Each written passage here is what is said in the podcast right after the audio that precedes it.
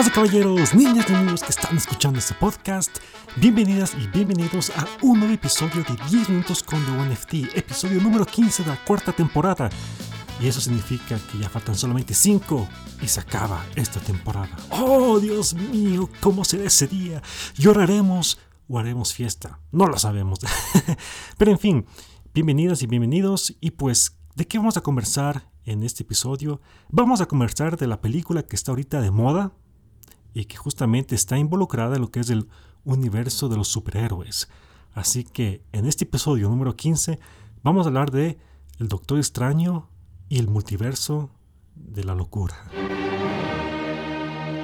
Doctor Strange o The Multiverse of Madness, oh yeah, es la nueva película que sacó los estudios de Marvel, con Disney obviamente, donde cuenta la, lo que sucede con este hechicero supremo, bueno, todavía no es supremo, pero con este hechicero que es uno de los más importantes que hay en el universo de, de, Marvel, ¿no?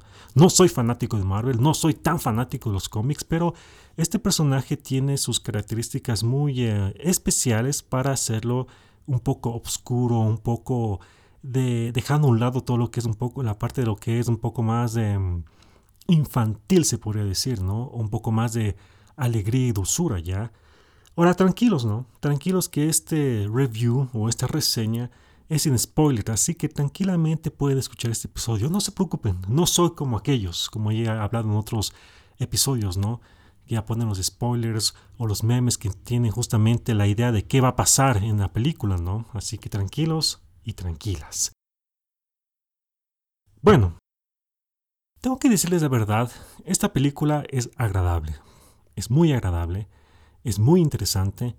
No había visto la primera parte de Doctor Strange, esta fue la primera vez que la veo en la gran pantalla, una película de él, porque obviamente le apareció en las otras películas, ¿no? Los Vengadores y todo lo demás, ¿no? En Spider-Man y todas esas cosas. Me pareció muy interesante esta película en el aspecto que pudo, más o menos, eh, contar lo que sucede cuando las personas eh, como que dejan a un lado su cordura, y por más que tú les expliques las razones, están como tapados los ojos, están eh, tapados los oídos y solamente quieren hacer caso a su propia razón, ¿ya? Y solamente cuando las mismas personas descubren lo que está pasando en sí mismos es cuando pueden decir he actuado mal, ¿ya? Y es lo que realmente me agrada bastante cómo se desarrolló eh, la película con, con, ese mm, alrededor de ese tema del madness, ¿no? de la locura. Y, por eso es que digo, wow, no estuvo nada mal si uno se lo pone a ver de esa manera, ¿no? También hay que tomar en cuenta lo, otro que viene aquí. Esta película eh, fue dirigida por Sam Raimi, Sam Raimi, para los que no conocen, fue el director de las primeras tres películas de Spider-Man, la con uh, Tobey Maguire, pero también eh, Sam Raimi fue conocido por ser el director de las películas de terror como eh, Drag Me to Hell y las más conocidas como The Evil Dead, donde también está involucrado su participación en la que fue la serie de Ash vs. The Evil Dead y también fue productor en lo que fue series interesantes de los 90 como fue eh, Shina, La Guerrera y también Hércules, para los que no lo saben. Las situaciones con Sam Raimi es que él tiene una visión muy particular que lo pone en cada una de sus películas.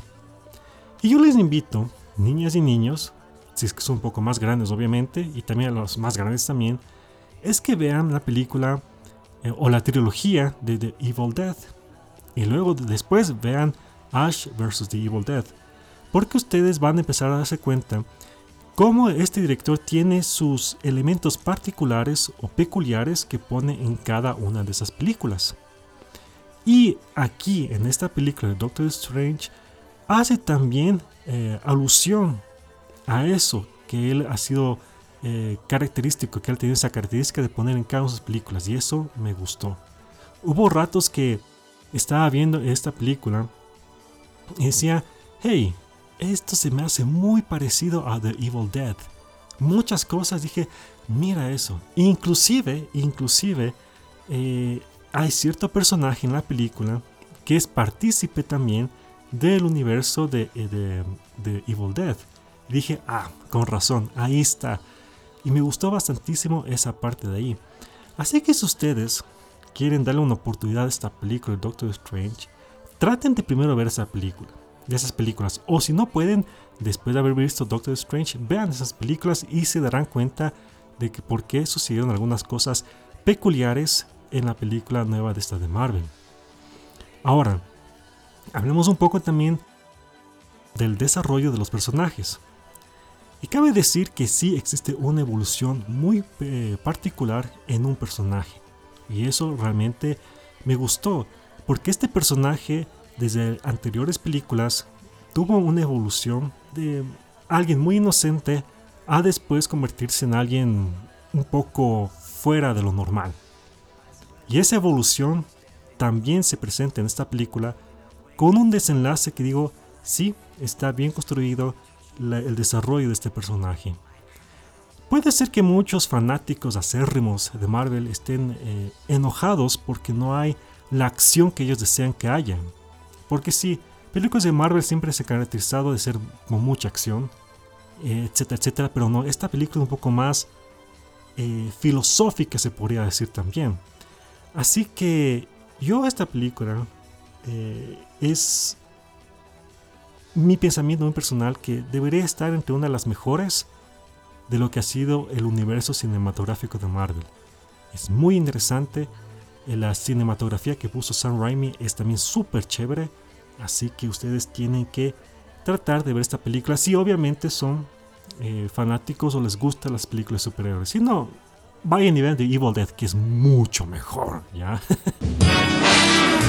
Así estamos de caballeros, niños y niños. Obviamente no se puede decir nada más. Me gustaría dar más detalles pero no se puede decir, no quiero que ustedes piensen que yo soy el, famoso spoileador. Eh, algo más que quería justamente antes de acabar este episodio.